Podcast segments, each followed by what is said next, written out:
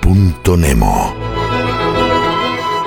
El punto Nemo es el polo de lo inaccesible ubicado en el Océano Pacífico. Es el lugar del océano más alejado de tierra firme. Situado en el sur del Océano Pacífico, a 2.688 kilómetros de la Antártida, el punto Nemo es un cementerio de naves espaciales.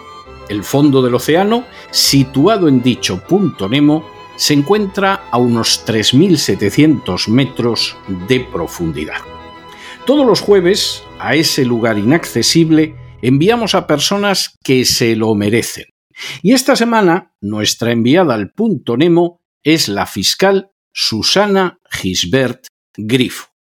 Que conste que no enviamos a Susana Gisbert Grifo al punto Nemo porque sea una pésima escritora emborronadora de cuartillas con relatos donde la sintaxis y la creatividad brillan por su ausencia.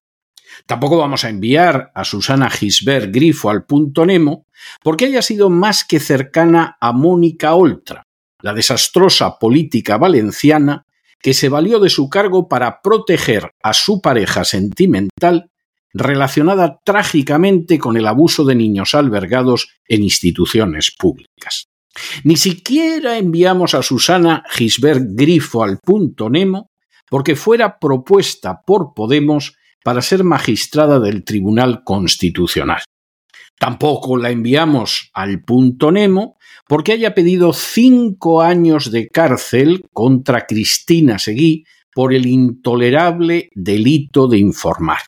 Ni siquiera la enviamos al punto Nemo porque en la misma línea pretendiera el encarcelamiento de Rubén Gisbert por un supuesto delito de odio cuando en realidad también se limitaba a informar. Ni siquiera la enviamos al punto Nemo porque ahora mismo esté solicitando tres años de prisión contra un tuitero por decir una verdad tan innegable como que la inmigración ilegal en España es una invasión.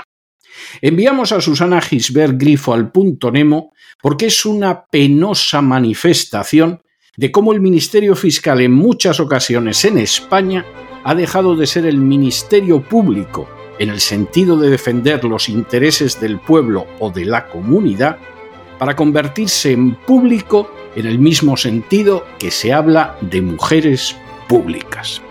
Es repugnante, es indecente, es inmoral que personajes como Susana Gisbert Grifo, que escribe muy mal, pero que actúa peor, se dedique a la persecución de periodistas libres e independientes que se limitan a sacar a la luz todo lo que mienten, ocultan y tergiversan las furcias mediáticas.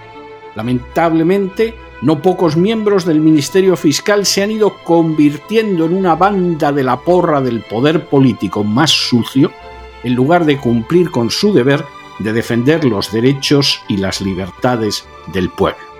El caso de Susana Gisbert Griso, a la que podría denominarse la de las amistades peligrosas, la de los escritos espantosos y la de las conductas bochornosas, es un caso innegable. Así que Susana Gisbert Grifo, ¡al punto Nemo!